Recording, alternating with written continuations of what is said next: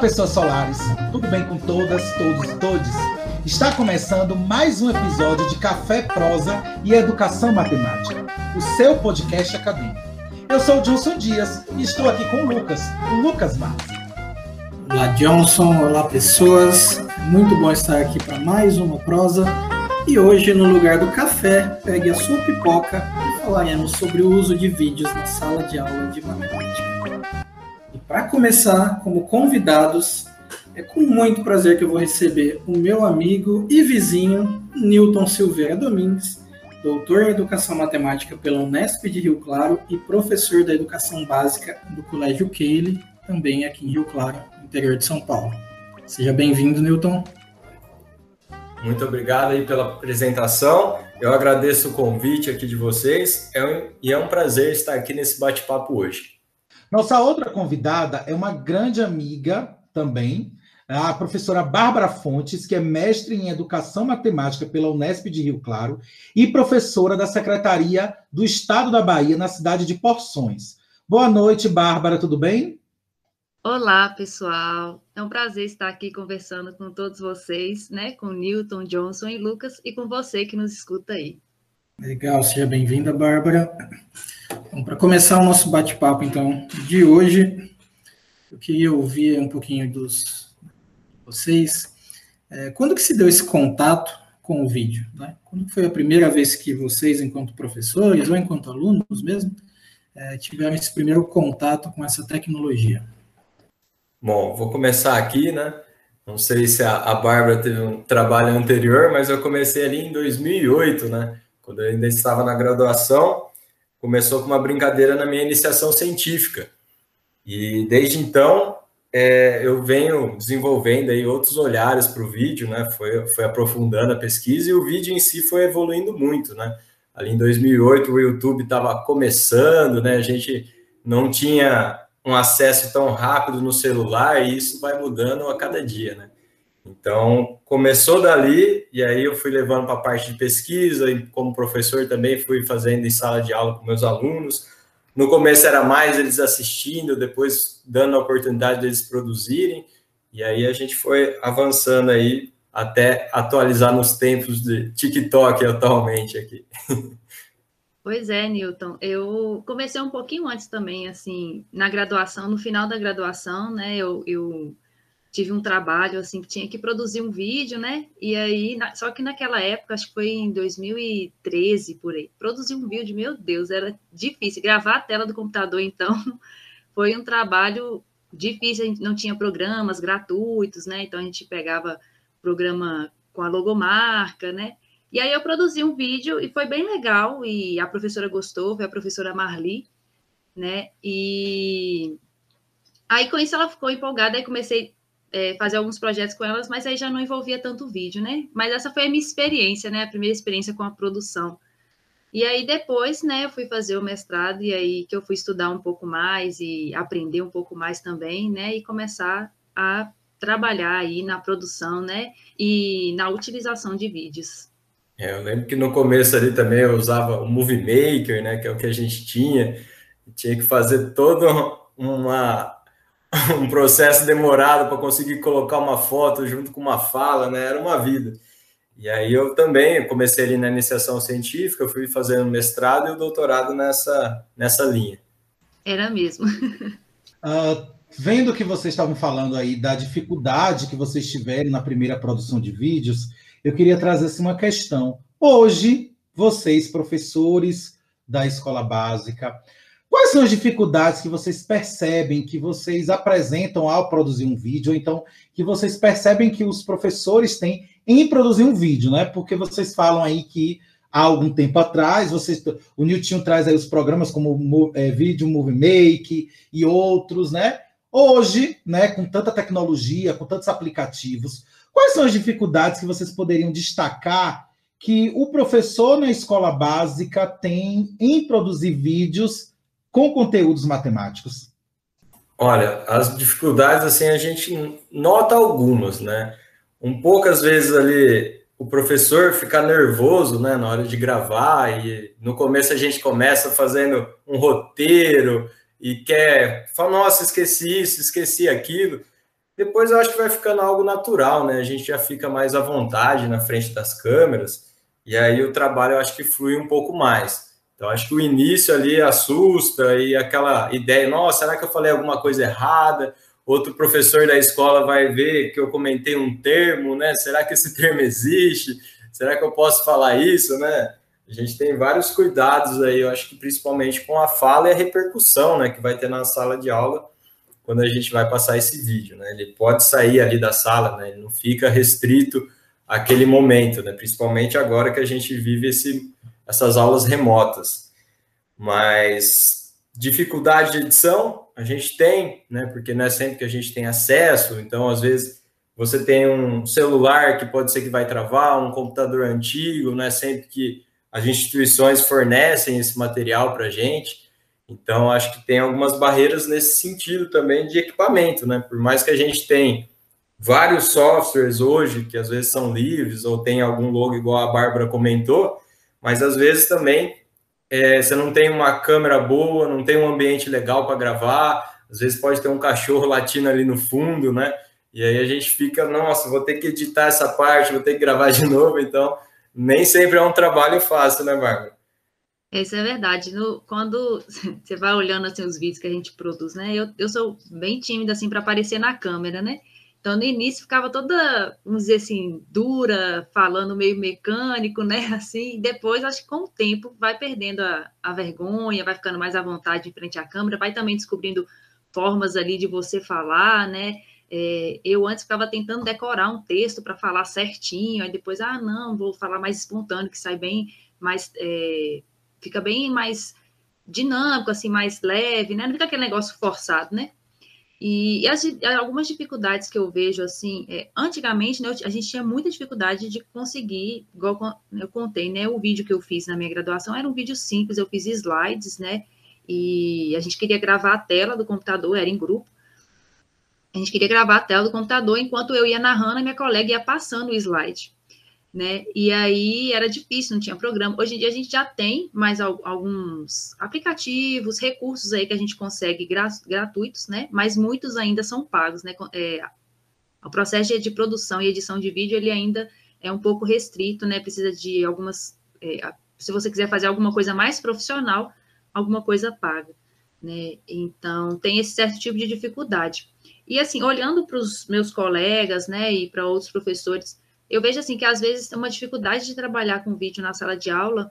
É, talvez o Newton pode é, concordar e, e, acrescentar alguma coisa. É assim, às vezes o professor, né, ele para utilizar, não pensando em produzir, né, ele às vezes encontra algumas barreiras, né, é, de na escola, né, e isso aí até eu também, de se a gente estiver falando de escola pública, né, a dificuldade de ter um, um, uma caixa de som que vai passar o vídeo com um som adequado, uma imagem boa, um data show, alguma coisa assim, uma internet, para você buscar um vídeo ali na internet para passar, né? E o professor também, é, quando ele vai orientar um trabalho para o aluno produzir um vídeo, às vezes eles ficam assim, ah, mas eu não sei produzir, né? Eu não sei mexer, e aí fica às vezes com o receio de trabalhar com o vídeo né? Mas, mas eu, na minha opinião, acredito que o professor ele pode ir ali junto com o aluno, aprendendo nesse processo aí, né? E vai aperfeiçoando os alunos, tem sempre alguma coisa para agregar, para ensinar, né? E eu acho que é isso. Eu acho que, resumindo, né? Eu acho que o vídeo ele tem uma parte que a gente precisa de ter, né? É, uma câmera boa, um microfone bom, ou um editor que você queira fazer alguma coisa, às vezes ele é pago, mas eu acredito que é, de forma gratuita a gente consegue fazer um trabalho na escola, né? É, com os recursos que nós temos, com o celular do aluno, com alguma coisa da escola, com é, utilizando o computador da escola ou o microfone, seu próprio fone de ouvido do aluno, né? Eu acho que a gente e consegue ir contornando, né? Que quando a gente vai pensar na produção de vídeo, né? Utilização de vídeo na escola, o objetivo, assim, para mim, né? O objetivo tanto nem é o vídeo ser profissional, ser perfeito, mas sim o processo de produção que é, traz ali todo o aprendizado para o aluno, né? Ali aprendendo tanto quanto matemática e quantas outras coisas relacionadas a trabalho em grupo, relacionadas à, à tecnologia, né? A criação, a criatividade. Então, eu acho que todo o processo ali ele é bem importante. É, e, e, assim, essa, essa pergunta, ela também é, é, até difícil de responder, né? Porque ela é muito ampla, né? A gente pensa em diversos cenários, igual, pode puxar várias discussões, né? Do professor, da estrutura, do recurso que a gente tem, né? Mas isso que a Bárbara falou acontece muito, né? As barreiras. Às vezes você quer fazer uma aula usando o vídeo para potencializar uma discussão, Chega na hora, não funciona o projetor, o som sai, sai muito baixo, ninguém escuta o que, que você está querendo falar, né? Então, às vezes, a mensagem que ela era mais ali impactante com o áudio bom, ela fica ruim, então você vai perdendo a qualidade. Então, às vezes, a gente fica um pouco inseguro, né, de tentar levar isso para a sala de aula e não conseguir fazer da forma que a gente planeja, né? Mas uma coisa interessante, né? Os professores são muito criativos, né? Eu falo por mim aqui, quando começou a pandemia, o estúdio em casa era um, era um pedestal de violão, assim, ó, segurando num pau de arara, amarrado ali com o celular projetando o que eu escrevia na, na, numa folha, né? Então, acho que o professor ele, ele dá um jeito de usar o que ele tem para fazer o melhor trabalho possível, né? Então, acho que a gente às vezes não tem o recurso, mas sai com uma qualidade boa, porque a gente dá o jeitinho brasileiro, né? Sem muito recurso, sem muito investimento, infraestrutura, a gente consegue fazer um trabalho bacana. Mas pensando assim, numa dificuldade que eu lembrei agora da Bárbara comentando, não sei vocês, né? Mas eu me peguei muito assim com questão de montar essa aula no vídeo e, e também com esse ritmo que tem essas aulas remotas, né? Eu também trabalho gravando na EAD, então às vezes você vai lá, faz 10 slides, que numa aula você ia demorar 4 horas para falar aquele tema com as pessoas perguntando, e um vídeo você grava em 10 minutos. Então às vezes você tem que fazer um vídeo de meia hora, e você demora 3 horas para preparar essa aula, porque ela flui muito rápido, né? Então, às vezes, numa sala de aula tem a dúvida, você tem aquela interação que é dinâmica, e às vezes o material que você monta, você gasta mais tempo com a produção visual, do slide, da animação. A Bárbara é fera nisso, eu falo que uma hora ela tem que dar uns cursos aí para ensinar a gente a fazer uns slides um pouco melhores, né? Mas aí você demora ali para fazer o passo a passo, que na hora de uma gravação sai em 10 segundos, né? Então, eu acho que a tempo de preparação, eu acho que é algo que mudou muito o ritmo do professor, né? Quem foi trabalhar aí nesse período remoto, ou quem monta algum vídeo mais elaborado acaba sentindo na pele também. Então, acho que é outro ponto aí dessa dificuldade da gente trabalhar com vídeos. Com certeza, a gente apanha aí para pegar esse tempo, né? Isso é verdade. Eu, eu, lembro que no mestrado, quando eu ficava experimentando vários sites, né, para editar vídeo, criar vídeo, eu passava horas, Newton, assim, o dia inteiro fazendo um vídeo de dois minutos porque era aquele negócio, você vai aprendendo, vai mexendo, coisa diferente. E, e eram vídeos assim que não. rapidinhos, né? Na hora que você está terminando, você, você descobre um editor que era mais fácil, você descobre um efeito mais legal, né? Exatamente. É, eu acho que esses trouxeram alguns elementos bem bacanas para pensar. Acho que um primeiro assim que me salta é a questão de que né, nós, professores de matemática, a gente não é formado para estar na frente de uma câmera, né? Começa por aí, né? Acho que esse é um desafio eh, já inicial que a Bárbara pontuou, né? Que é de, às vezes, ficar travado inicialmente, né, de ter vergonha, né? Muita gente tem vergonha em falar em público, mas ali falar por uma câmera às vezes é diferente, inclusive, né? O cuidado com a linguagem, né? É algo que fica gravado, né? É algo que fica registrado. E hoje em dia a gente divulga qualquer coisa na internet, isso vai parar em todo canto, né? Então a gente tem essa noção, querendo ou não, né? Quando a gente está na nossa sala de aula, não que a gente vai falar alguma coisa, né, que é, não, não poderia falar, algo do tipo, mas é uma linguagem às vezes mais informal, né, mais uma brincadeira ali com, com, né, com o aluno. Então é algo mais leve. O vídeo tem esse peso, né, que ele vai ser atemporal, né? Ele vai ficar registrado para o resto da vida. Inclusive, Márcio, você falando aí, eu lembrei, né? Quando a gente vai trabalhar assim com alunos, igual a gente tem um festival de vídeos, né? A gente vê às vezes um receio do, dos professores ou da coordenação de ter um erro no vídeo, como se não pudesse errar, né?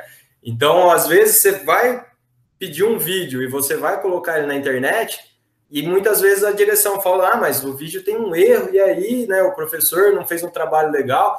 E às vezes os alunos chegam com esse vídeo pronto e eles querem fazer dessa forma. Você tenta ali dar algumas ideias, mas nem sempre eles conseguem fazer tudo certinho, né? E a gente tem às vezes essa plasticidade da linguagem, vamos falar assim, né? A gente tem, a gente usa gíria para falar português, né? Mas quando a gente está gravando ou está escrevendo, tem que ser o português correto ali, né? E no vídeo também tem essa questão da linguagem. Às vezes você está usando uma linguagem um pouco mais sutil, que não necessariamente ela é uma linguagem matemática coerente, né? E isso pode dar alguns problemas dependendo onde você está trabalhando. O pessoal pode ver isso de uma forma negativa, ou pode gostar muito, ou às vezes também tem quem sai da casinha falando que está fazendo algo poético, está fazendo algo errado, né? A gente tem que nivelar essa intensidade aí do que está sendo produzido, né? Ah, uma coisa que eu achei interessante na fala, que até o Mazi trouxe, é essa questão, e que o Nilton também pontuou, que é a questão da construção do vídeo. Por exemplo, no meu caso, que agora eu estou trabalhando com vídeo por causa da Bárbara, né? Essa influência negativa. Mas vamos lá. Estou brincando, Bárbara. É, uma coisa que eu fico com, muito, com muita apreensão é o que o Nilton falou, é do erro. Porque às vezes você tem que dar conta do conteúdo que está ali, da estética, da, do, do, dinamismo, vamos dizer assim, do vídeo, da, da animação. Então, assim, é muita coisa para você dar conta e que às vezes você passa em uma letra que faltou, ou em uma operação matemática que você. Tanto que eu sempre deixo o projeto aberto, passo para alguém e digo: olha aí esse vídeo, olha se tem algum erro, se tem alguma coisa que eu não consigo ver mais, não. Porque é tanto detalhezinho que você precisa olhar no vídeo, né? E aí eu estou falando do vídeo, na verdade, mais do vídeo de animação, não do vídeo, da videoaula.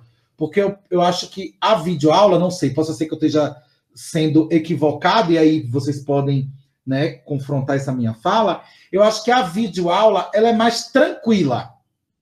Não sei. Por quê? Porque eu acho que na, eu não tive ainda a experiência de dar uma. A, a, não ser pelo Meet, né? Mas eu não tive ainda a experiência de gravar uma videoaula, né? Como o Nilton tem essa experiência, acho que o Mazi, não sei se chegou a ter, e não sei a Bárbara. Mas, tipo, porque eu acho que quando você está ali na frente da câmera, você, é você interagir com aquele conteúdo. Então, acho que o, o, que pega ali mais é como a Bárbara falou, é a tensão de você estar tá ali.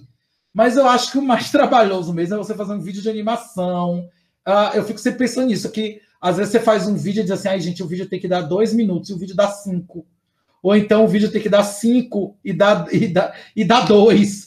Então, às vezes eu acho que a videoaula, no meu ponto de vista, é mais tranquilo nesse aspecto. Não sei, né? Só foi pensando aqui alto. É, eu acho que a videoaula depende, né? Assim, se for aquela videoaula que você filma você escrevendo no quadro, aí o professor ele já está acostumado a dar aula escrevendo no quadro, aquela coisa, né? Ou projetando um slide. Agora, se você quiser fazer aquela videoaula que você vai incrementando, aí eu estou falando, aí enquanto eu falar uma palavra, vai surgir um desenho, uma imagem no vídeo, no canto esquerdo. Aí vai começando a, a, a elaborar, ficar mais elaborado, né? Ah, eu vou falar de, de Pitágoras. Aí, enquanto eu estou falando da história de Pitágoras, aparece uma imagem, uma figura de Pitágoras, ou um outro vídeo, né? E não aparece mais o meu rosto. Aí, quando você vai incrementando, aí vai aumentando a dificuldade. Mas quando é só gravar, né? Você falando ali, eu acho que no início vai aparecendo muitos os erros, né? Aí você, você fala um negócio, ai meu Deus, não devia ter falado isso. Aí para e começa de novo. Mas depois, acho que o processo, se for só gravar você dando uma aula, escrevendo no quadro, o slide vai ficando mais natural, porque é uma coisa que a gente já está acostumado a fazer, né? É, e quando você está gravando essa videoaula também é complicado, né? Porque às vezes você está escrevendo ali, você tem que fazer uma conta de cabeça. Se você estiver se filmando no quadro e você esqueceu ou sei lá, por uma distração errou um sinal, cara, tá gravado, você vai perder meia hora de gravação ali. Então é bom deixar uma colinha ali no canto, né? Ou quando é um slide, você já faz o passo a passo dos cálculos, porque às vezes acontece, né? A gente está trabalhando com matemática, um sinal muda tudo, e às vezes é um erro de distração, ou por conta de você estar tá tenso na frente da câmera, né? Você está falando para ninguém, então você não tem aquele retorno da sala de aula, então acho que isso muda também. E a questão de um vídeo mais elaborado, uma animação, é o que a Bárbara falou antes, né? Você demora ali uma tarde para fazer um vídeo de dois minutos e às vezes não fica do jeito que você quer, né? Então, isso também eu acho que que influencia muito, né? Você ter esse contato, igual o Masi falou, né? Às vezes nós não temos essa formação, né? De, de, de, edição de vídeo, a gente vai aprendendo em cursos, aprendendo no YouTube, vai, vai se virando, né? Mas realmente às vezes falta um pouco dessa parte técnica. Mas uma coisa aqui que eu pensei, né? Que eu acho que, que cabe aqui nessas discussões são, são duas coisas, né? Uma que a Bárbara, eu acho que ela é fera nisso daí também, a questão dos direitos autorais, que é uma coisa que está pegando muito hoje em dia, e esses vídeos estão saindo desses ambientes. Né? Antes a gente pode pegar um exercício da internet, né?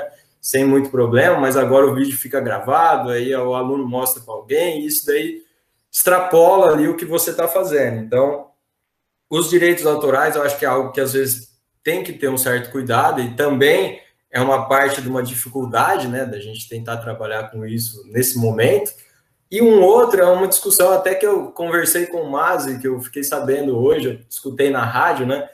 Que a gente viu, por exemplo, do caso lá do professor que exibiu um, um clipe do, do Criolo na aula, né?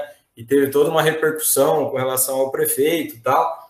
Então a gente vive um momento delicado também na educação, onde às vezes a culpa é do professor, que ele é o doutrinador, né? É tipo uma caça às bruxas em alguns momentos, onde a gente tem que se policiar muito o que a gente está fazendo, porque a gente está falando, porque isso pode ter uma repercussão, né, e custar uma carreira, enquanto a gente tem uma vivência, né, de universidade, uma vivência, uma vivência de professor, né, de estar tá inserido no mundo, aonde a gente tem alguns pensamentos conservadores, né, então a gente tem sempre esse cuidado do que a gente está passando, qual que é esse público, aonde esse vídeo vai cair, né, o que, que as pessoas vão fazer com isso, porque agora parece que é permitido você filmar a sala de aula, né? Então a gente está vivendo alguns conflitos bem distintos, né, do que a gente considera o professor ali como uma autoridade, como uma pessoa de diálogo, né, como alguém que a gente se inspira. E aí a gente está tendo esse choque também fora da sala de aula. Então é uma coisa que eu acho que é legal da gente discutir aqui também para pensar nesse cuidado, né? Esse vídeo, para onde ele vai, o que, que ele pode repercutir, né? Será que ele pode ser interpretado de uma forma ruim? Então, acho que é algo que a gente podia pensar aqui alto também, né? Verdade, Newton. E essa questão aí do, dos direitos autorais, é, tanto a gente tem que ter o cuidado, né? Tanto na hora de incluir imagens, áudio, as músicas, às vezes, né? Tá na moda, aí eu quero colocar para poder dar uma animada no aluno tem que ter esse cuidado, né? Senão e... o próprio YouTube barra, né? É, Chega na hora de, de, passar o vídeo, ele não funciona. Ou seja, são N questões que vocês estão apontando aí na questão da produção desse vídeo aí pelo professor, né? A sua pergunta foi muito ampla, viu? Você está sacaneando aqui. Um, um elemento que eu queria resgatar aí da fala de vocês, que me faz pensar um pouco, é a questão do erro, né? Do erro da matemática, do erro com o vídeo, né? Porque se a gente pensar, o erro ele faz parte da aprendizagem. Né? O erro é um elemento da aprendizagem. A gente tem muitos estudos, né, que analisa esse erro. A gente sabe que esse erro diz muito sobre o que o estudante entendeu, onde está a dificuldade dele, quais são, né, as compreensões que estão sendo elaboradas. E o vídeo parece, né, como acho que o Nilton comentou, parece que o vídeo ele tem que ser perfeito, ele tem que ser livre de erros, né? Mas a gente tem que entender esse vídeo também como uma produção artística. E uma produção artística, enquanto produção humana, ela tem falhas também, né? Então eu acredito que com um vídeo também em que há um erro de sinal, um erro de uma, pô, fez um, um trocou um número ou falou, começou de algum modo que, sei lá, não deveria, isso também gera certo aprendizado. Então a gente tem que também é, saber lidar com essa questão de que pô, a gente não precisa, só porque errou um detalhe, às vezes então, perdeu uma tarde de gravação por conta disso. Né? Eu acho que é saber usar desse erro. Porque na sala de aula é normal a gente fazer isso, né? Fez uma conta, trocou um número, trocou um sinal, um menos aqui, chegou lá no final, né, não deu, não bateu, a gente volta, localiza, mas a gente aprende com aquilo, né? Eu acho que o vídeo a gente precisa é, trazer essa ideia, talvez, né? De que o erro faz parte da produção matemática, né? Exatamente, Márcio. Tem, no, é, tem um. Ó, quem estuda vídeo, né, conhece alguns autores, aí tem o, o José Manuel Morin, né, que ele fala lá quais são as maneiras, assim, para a gente escolher, né, os vídeos. É, e ele fala também o que não fazer com o vídeo, né, na sala de aula. E um, um ponto que ele põe é o vídeo perfeição, que ele fala, né, que é exatamente isso, a gente não ficar procurando sempre aquele vídeo perfeito para passar para o aluno, né, e também podemos pensar na gente produzindo, né, porque às vezes tem alguma coisa no vídeo que seja algum equívoco, alguma coisa que você não agrade, você pode utilizar aquilo para provocar uma discussão ou levantar algumas questões. É, essa semana eu estava, eu estou dando aula para o terceiro ano, né, de matemática financeira. Estou introduzindo o assunto, né? Então eu estou discutindo é, mais aquela parte de educação financeira. Então eu passei um vídeo para os meus alunos é, sobre a origem do dinheiro. E aí no final do vídeo tem uma propaganda de empréstimo, né? Um aplicativo para você, é, acho que é um aplicativo para você fazer empréstimos. Então assim é, eu acho estranho passar uma propaganda. Então, o que, que eu, eu passei o vídeo, deixei a, parte dessa propaganda, né, que faz parte do vídeo falar, e no final eu falei sobre o cuidado que a gente tem com os alunos, né, a, é, com um empréstimo, que não é simplesmente pegar um dinheiro, depois você vai ter que pagar, todas as questões, né?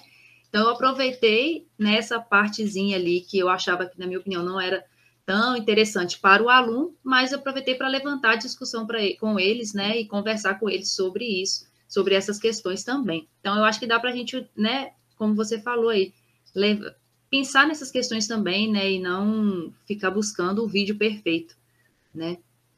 É, Porque isso é legal, né?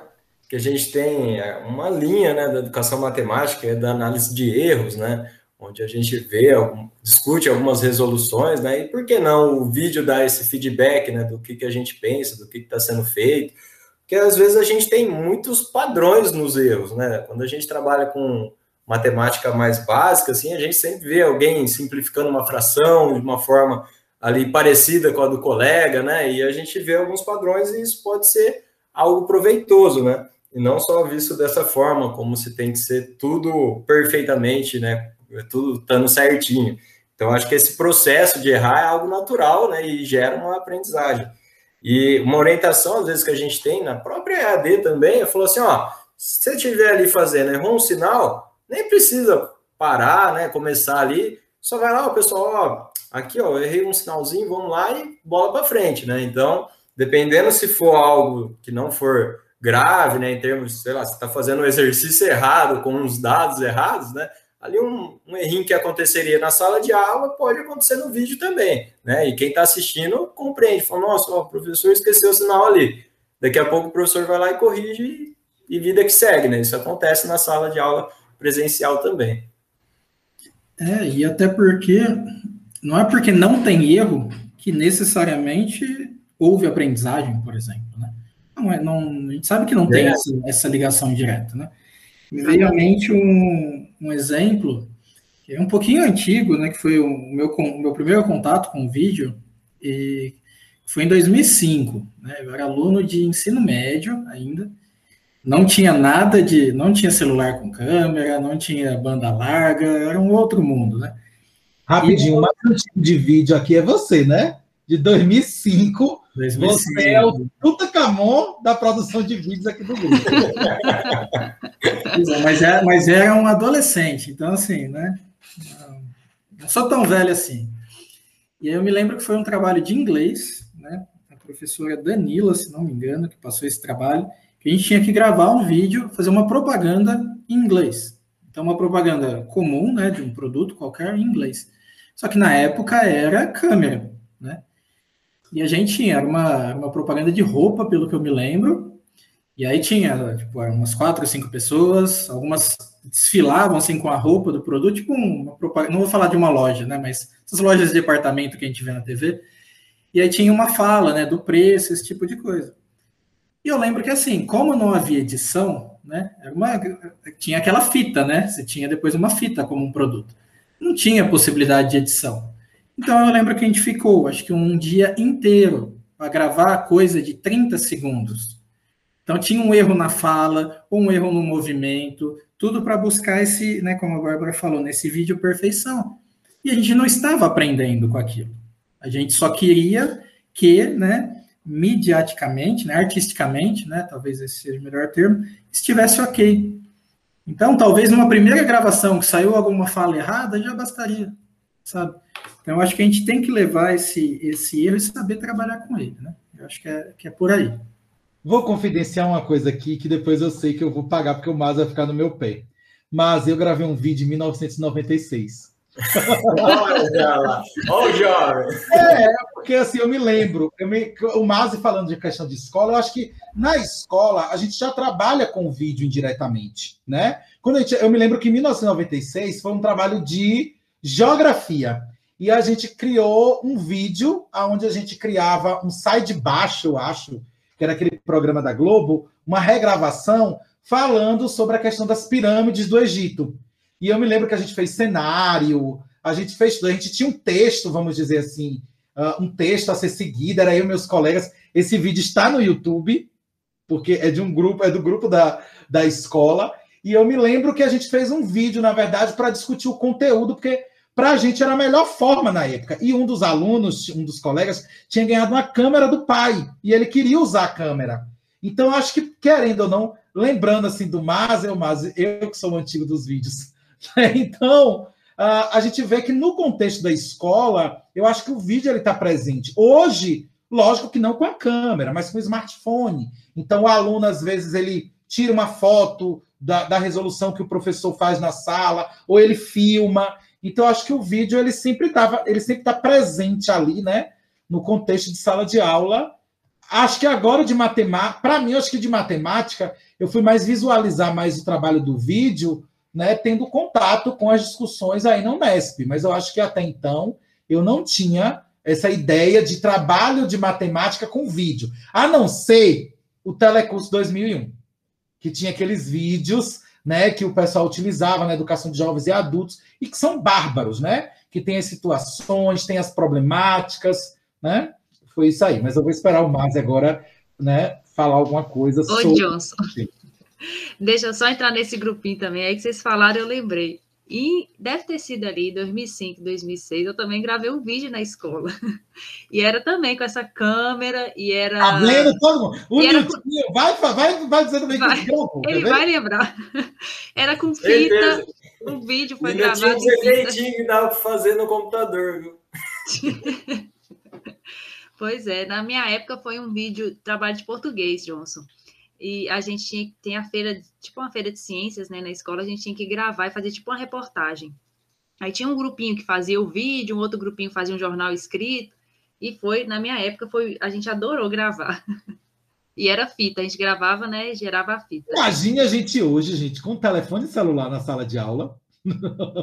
Exatamente facilitaram muito nossa vida, né? A gente grava, edita, já vira meme ali durante a aula. a gente vê nossos alunos é, usando esses artefatos aí. Acho, pra, acho assim que para o aluno a construção de vídeos, não sei se para ele acho que é mais, vamos usar um termo assim, se não sei que seria adequado, mas natural, porque ele vivencia isso. Né? Como o Newton falou aí, o TikTok, o Instagram. Então, eles, eles têm esse contato de produzir conteúdo, vamos dizer assim. Então, acho que para eles, às vezes, ah, eu, fico vendo aqui na UESB mesmo, quando eu vou propor alguma atividade de vídeo, aí os alunos, ah, tem isso, tem o Canva, tem o não sei o quê, tem aquilo. Ó, oh, professor, o senhor pode fazer. Então, assim, é, eu acho que, que o pessoal que, assim, mais, mais jovem, né? Não que não sejamos, eles é, têm essa familiaridade, porque eles foram criar, eles, eles cresceram, na verdade, nesse ambiente tecnológico, né? Isso é verdade, Johnson. Eles têm, já, né, ficam muito tempo ali, gra gravam vídeo, TikTok, assistem muito vídeo, acompanham, né, vai no Instagram, é, segue uma pessoa, né, um influencer, um famoso, um colega, todo mundo se comunicando com stories, com reels, com, com vídeos, então já é, torna uma coisa natural. O que às vezes é, surpreende o aluno é que agora ele vai ter que fazer isso para falar de matemática. Aí que vem o legal né, da história, que aí ele vai usar tudo isso, essa visão que ele tem né, de vídeo, e agora vai agregar ali na aula de matemática para falar alguma coisa de matemática. É, isso que a Bárbara falou é bem interessante, né? É, inclusive temos alunos famosos, né, que são streamers, né, que jogam algum jogo, tem canal, tem muitos seguidores, a gente encontra isso. Mas acho que o desafio é falar de matemática, porque culturalmente não é algo natural para os alunos falarem de matemática fora da escola, né? Algumas das coisas são taxadas como, ah, são nerds, né? Para com isso. Não, chega, a escola já acabou, vamos falar do joguinho, vamos falar daquilo. Então, a, a gente vê essa familiaridade deles gravarem, falarem ou usarem aplicativo de celular, mas às vezes eles não conhecem aplicativo de matemática ou não sabem usar, né? Esse tempo atrás eu vi um aluno que foi me mostrar um aplicativo, oh, esse daqui, você tira uma foto, ele resolve a conta. Aí foi me mostrar, não funcionou. E eu fiquei pensando, eu conheço um aplicativo que é um pouco melhor, mas não falei para ele, né? Então, assim, a gente vê que eles têm esse contato, mas às vezes não buscam coisas relacionadas à matemática, né? Com tecnologia, seja o vídeo, o aplicativo. Então, essa transição da matemática é uma coisa diferente ali, às vezes, de outro de outra área, né? Ou da parte relacionada ao lazer do vídeo, né? Ou da tecnologia ali em casa, né? Então, acho que é algo interessante da gente pensar nessa transição para a matemática. Né?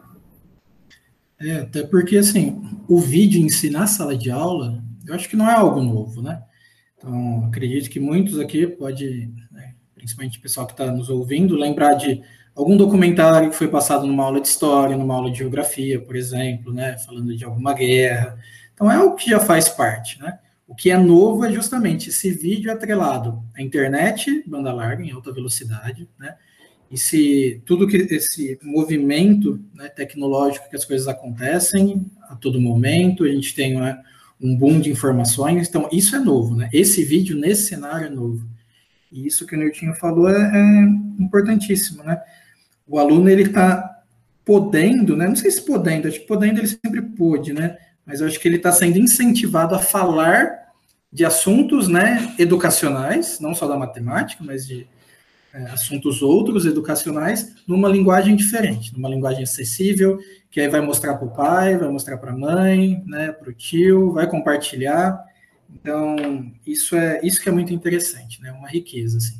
E me lembra, assim, acho que todo mundo já deve ter assistido, por exemplo, aquele vídeo do, acho que é do Pato Donald, no mundo das, da matemática, né? Então, isso, ó, de quando, né? que não tinha esse vídeo aí lá atrás de matemática, é que hoje os efeitos são né, infinitos, né? A gente tem muita coisa que pode criar. Né? E assim, mas é, pegando o gancho aí da sua fala, né? Das pesquisas assim que, que eu já desenvolvi, né, com relação à temática de vídeo, ou pensando ali como professor, eu observo um padrão assim, que quando você pede para um aluno fazer um vídeo, ele quer fazer algo mais descolado com a cara dele, uma piadinha interna, né? Imitando algo da realidade, um comportamento de um professor, de um amigo. Então eles dão um toque ali com humor nesse vídeo que eles produzem. Quando eles estão estudando para sua prova, eles vão nos professores famosos do YouTube e batem lá e falam: não, a videoaula desse cara é ótima e eu vou conseguir fazer os exercícios dessa prova de matemática. O vídeo pode ter meia hora, ele vai assistir ou ele vai colocar na velocidade 2 e assistir ele ali um pouco mais rápido, né? Então eles fazem esse recurso, né? Eu sei que quando eu estou gravando uma aula, provavelmente meus alunos fa fazem isso, porque eu falo bem devagar, calmo, então você vai assistir, tem aquele choque, né? E quando os alunos vão assistir um vídeo na escola, também é outro vídeo que eles querem. Eles querem um vídeo curto, um vídeo dinâmico, porque se você passar um vídeo ali que eles estudam em casa para sua prova na aula, eles não vão prestar atenção, porque o vídeo é demorado, porque ali ele não pode colocar a velocidade que ele quer assistir o vídeo, né? Então a gente tem essa, essa diferença de o aluno produzir algo, dele assistir algo fora da escola e do que ele quer assistir na escola.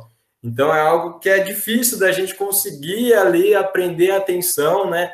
É, dentro da sala de aula ou fora dela. Então é algo assim bacana. O cara fora da aula pode assistir um documentário. Na aula, se passar de dois minutos o vídeo, você olha e já vai ter gente mexendo no celular, bocejando, né? Então tem que ser algo dinâmico, tem que ser algo informativo, tem todo é verdade. esse é, movimento. É, os, os, alunos eles vão, dependendo do ambiente que eles estão, né? Tem, vai mudando o tipo de vídeo, da função que você vai querer né? E na sala de aula tem que ser aquele vídeo para prender a atenção mesmo, né? É, um vídeo ali de quatro minutos já está grande. Ah, não, professora, já está grande. Mas depende também um pouquinho de como que vai desenrolando o vídeo, né? Se foi um vídeo que vai eu geralmente conheço meus alunos, meus alunos tem que ser assim, tem que ser algum vídeo que vai prender a atenção. Então, se eu passar um documentário, eu sei que eles vão acabar distraindo, não vão acabar é, cansando do vídeo, então tem que ser alguma coisa assim, é, que tenha graça, né, que prende a atenção deles, para eles poderem assistir ali, às vezes, mais de cinco minutos de vídeo, né? Tem, tem alguns vídeos, tem alguns vídeos bem legais na internet, né, de matemática e que dá para, que tem 10 minutos e dá para eles assistirem mas eles gostam de coisas mais rápidas, né? E com movimento e nada muito monótono também. É, e pensando, né, trazendo aí talvez para esse cenário mais atual nosso, né, esse momento pandêmico, né, ainda estamos em pandemia, né, apesar das aulas presenciais já estarem retornando né, em boa parte do país, ainda estamos no meio de uma pandemia. Né? E pegando esse, essa fala de vocês, que o aluno ali, né, em casa, ele fazia a velocidade dele, né, ele podia acelerar a fala, ele poderia buscar esse complemento. Agora ele está retornando para essa sala de aula.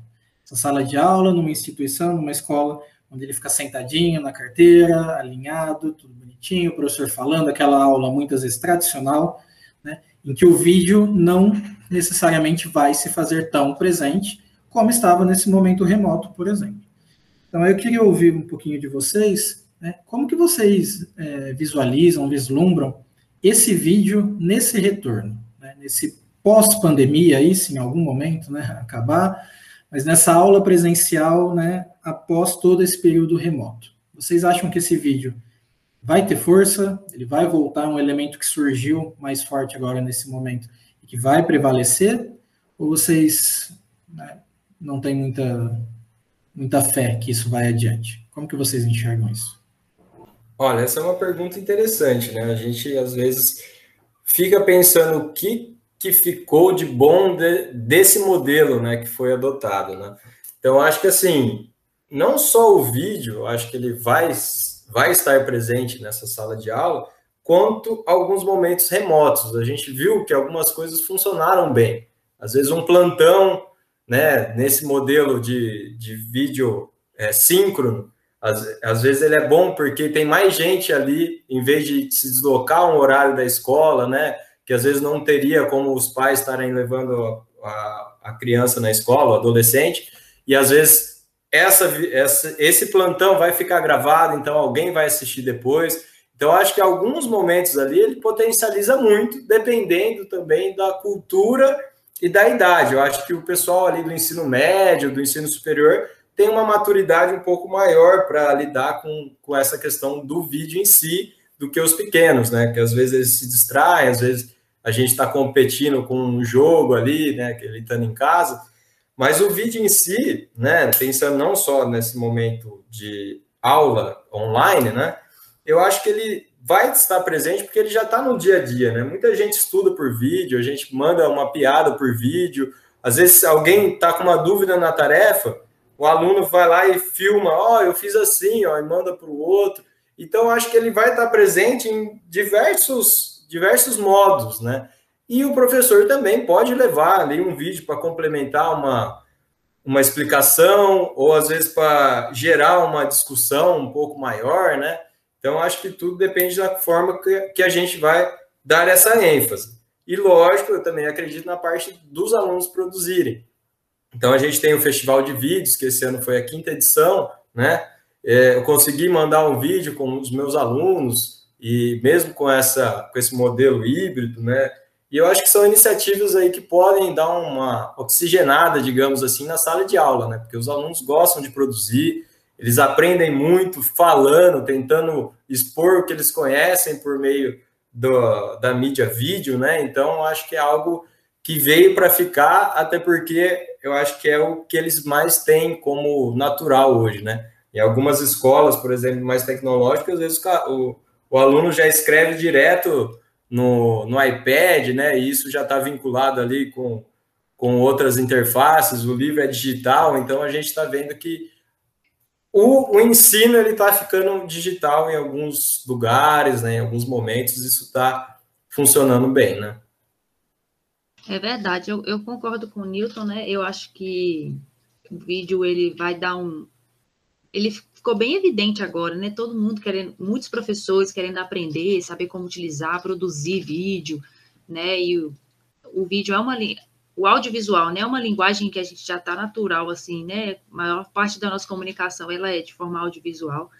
É, mas eu acho que depende um pouco, é, porque eu, né, sou professora de escola pública, então eu acho que aí a gente esbarra com alguns, algumas questões, né, da, de uma escola pública, de não ter, como eu falei, né, ferramentas adequadas. Então, é, agora, quando a gente voltou, né, a gente retornou é, dia 26, né, tem um mês aí mais ou menos que a gente retornou, pro, né, saímos do ensino remoto e fomos para o ensino híbrido. Aí é um boom de, de, de, de, de que todo mundo querendo utilizar as tecnologias, né, porque a gente os professores, né? É, eu falo assim, a gente conversa, né? Que a gente, no, na, quando começamos a trabalhar no ensino remoto, a gente meio que trocou o pneu do carro com o carro andando, né? E fomos ali pesquisando, buscando informação, tecnologia, jogos, é, vídeos, né? Tudo para poder dar, trabalhar, né? No ensino remoto aí de uma forma diferenciada. Aí eu vejo muitos professores querendo levar isso para a sala de aula e o vídeo vai junto, né? Só que aí o que esbarra, por exemplo, é, na minha escola, a gente tem uma sala de vídeo, aí é, e dois data shows que você pode né, levar para a sala de aula. Mas aí já tá é, é, difícil agora você conseguir um data show, porque te, todo mundo já querendo usar né, nas suas aulas. E, por exemplo, tem uma professora que ela está grávida, então ela não pode ir para o ensino presencial, então as aulas dela, né, os alunos estão na escola, mas as aulas dela é toda é, de forma pelo Meet, né? É, e também e aí vem essas questões. Aí você vai, vai passar vídeo, aí não tem o data show, ou então aí não tem. Eu, eu gosto de passar filmes também, então aí não tem internet para passar o filme, ou não tem a caixa de som. O som, o som ele é muito importante para a gente assistir o vídeo. Então, se o som está muito baixo, ou fica daquele jeito que você não consegue entender com nitidez né, o que está sendo falado, também você não entende nada e não faz efeito o vídeo, né? Então, aí, às vezes, o som também não fica legal para ouvir. Então, a gente vai esbarrando, que eu acho que é, isso aí vai colocando, às vezes, algumas é, pedras no caminho, algumas dificuldades, né, para a gente poder implementar. Mas eu acho que o vídeo ele vai, né, continuar aí, é, e eu acho que o festival que o Newton comentou, ele é um grande incentivador aí também de, dos alunos, né, e os professores trabalharem junto para produzir e superando aí as dificuldades e falando de matemática, expressando matemática por meio dessa mídia. Acho que o que vocês falaram me lembrou essa semana. Eu estava conversando com uma professora, eu até comentei isso mais cedo com o Mazi, e a professora fez assim: eu falei, ah, e aí, como foi a volta, né? Porque ela voltou para a aula dela. Aí ela Johnson foi muito complicado. Eu falei, por quê? Aí eu não tinha um vídeo. Eu comecei a explicar um assunto, e quando eu estava no, quando eu no ensino remoto, eu abria, passava um vídeo e não sei o quê. E na hora o menino perguntou uma coisa, eu fiquei assim, ai, gente, eu não tenho um vídeo para passar aqui. Então, né? Como vocês falaram aí, então assim, querendo ou não, até eu mesmo fico assim, às vezes dizendo assim, poxa, como é que vai ser minha volta para o contexto uh, presencial pela questão, por exemplo, ah, tem um vídeo, tem um documentário, tem um trecho, tem isso, a gente passa, né? Então a gente dinamiza a aula. Mas isso no contexto presencial tem as dificuldades que a Bárbara falou, de conexão, de, de inclusão digital, vamos dizer assim, de grande parte de, de pessoas, na verdade, né? Então, assim, de antemão, já queria agradecer vocês, porque o nosso tempo está finalizando. Dizer que foi uma conversa muito legal, é muito bom reencontrá-los virtualmente, né? Mas é muito bom tê-los aqui. Então, a gente queria que vocês falassem, né? um, algo para finalizar aqui a participação de vocês. Agradecer novamente o Newton, que eu chamo de Newtinho, acho que eu chamei de Newtinho aqui várias vezes, a Bárbara, dizer que foi muito bom ter vocês aqui para trazer essa temática, que é uma temática que eu acho que vem inquietando muitas pessoas, e que, na verdade, é o tema de conversa de muitas pessoas. Por exemplo, comigo é, toda vez que eu estou conversando com alguém, assim, eu estou falando dessa questão dessas tecnologias, desse trabalho com vídeos, né? Então, eu queria que vocês se falassem alguma coisa, né, com o pessoal que está escutando vocês. É isso. Olha, eu agradeço muito o convite aqui. E, e é Niltinho sempre, né? Todo mundo que me conhece aí já apresenta, às vezes em congresso, pô, Niltinho, não sei o quê. Então, é um prazer estar aqui com vocês, né, que são amigos aí da pós-graduação para a vida, né? E que a gente discute muita matemática junto, a gente às vezes tem publicações aí em conjunto, né? Então acho que é bacana a gente estar tá discutindo várias questões aí, né, da educação matemática em si, é, não só essa parte de tecnologia ou de vídeo, né? Porque a gente sempre está aqui aprendendo e tentando melhorar a nossa aula, né? Então é muito legal essa iniciativa de vocês. Eu acho que são discussões aí válidas, né? Se alguém quiser entrar em contato, só bater nosso nome aí no Google, né? Acha aí nosso e-mail e algum artigo por aí. E qualquer dúvida, a gente está tá sempre aqui à disposição. Então é um prazer estar aqui com vocês hoje. Espero que todos tenham curtido aí essa conversa, né? E ela pode se estender aí também em outros meios, em, em artigos, em eventos, né? Então foi, foi muito legal essas discussões. Eu também agradeço, amei participar do podcast, foi muito legal. Passou muito rápido o tempo, né? Foi muito bom rever o Newton, conversar com o Masi e com o Johnson e trocar né, essa, essa conversa, que é um assunto bem importante no momento, né? E, e que eu considero relevante. É, agradeço né, a você que nos ouviu aí e nos acompanhou nesse podcast. E eu queria dizer assim que a gente discutiu várias coisas do vídeo, tem muito mais para a gente pensar e refletir, né? Eu acho que a utilização de, de vídeo, né, ela não deve ser somente para passar uma informação, a gente pode utilizar o vídeo, como a gente comentou, né, para o aluno se expressar, né, expressar matematicamente, usar a criatividade, é, fazer um trabalho diferenciado, conhecer o aluno, é, discutir com o aluno de uma forma diferente, sem ser aquele o professor que está ensinando matemática, mas ali o professor que está junto com o aluno, né, ali discutindo, apresentando um vídeo ou produzindo um vídeo. Eu acho que a gente tem muitas possibilidades aí é, do vídeo na sala de aula e espero que nosso podcast é, possa ter incentivado, né, e despertado em você aí é, para poder conhecer um pouco mais sobre esse assunto, estudar mais sobre o vídeo, né, e até trabalhar com ele na sala de aula. Obrigado, agradeço também a todas, todos e todos que estão aí nos ouvindo. Mase. Bom, eu também adorei nosso papo, voou o tempo, porque passou rápido demais, muita coisa para pensar. Essa fala da Bárbara final, acho é, bastante importante que o vídeo realmente é um meio, talvez, de aproximar, inclusive, o professor-aluno, né, de desenvolver uma autonomia, né, de buscar uma educação, quem sabe, emancipadora, né, onde a gente saia só daquele é, quadradinho de preciso ensinar um conteúdo, né? Acho que o vídeo ele pode ir muito além, realmente, né? É uma das ferramentas aí que a gente pode é, transformar essa nossa educação, né? Quem sabe transformar essa nossa sociedade. Então, agradeço, Bárbara, Niltinho, foi um prazer recebê-los aqui hoje. É, agradeço também a você que nos acompanhou nesse episódio. Lembrando que, né, quinzenalmente, às terças-feiras, às 17 horas, às 19 horas, perdão, é, temos novos episódios. Né? Para mais informações, nos sigam nas redes sociais. A gente está no Instagram, né, que é o café.prosa.educmate. Lá a gente vai soltar informações sobre nossos convidados, sobre os temas. E é isso, pessoal. Um grande abraço e até breve.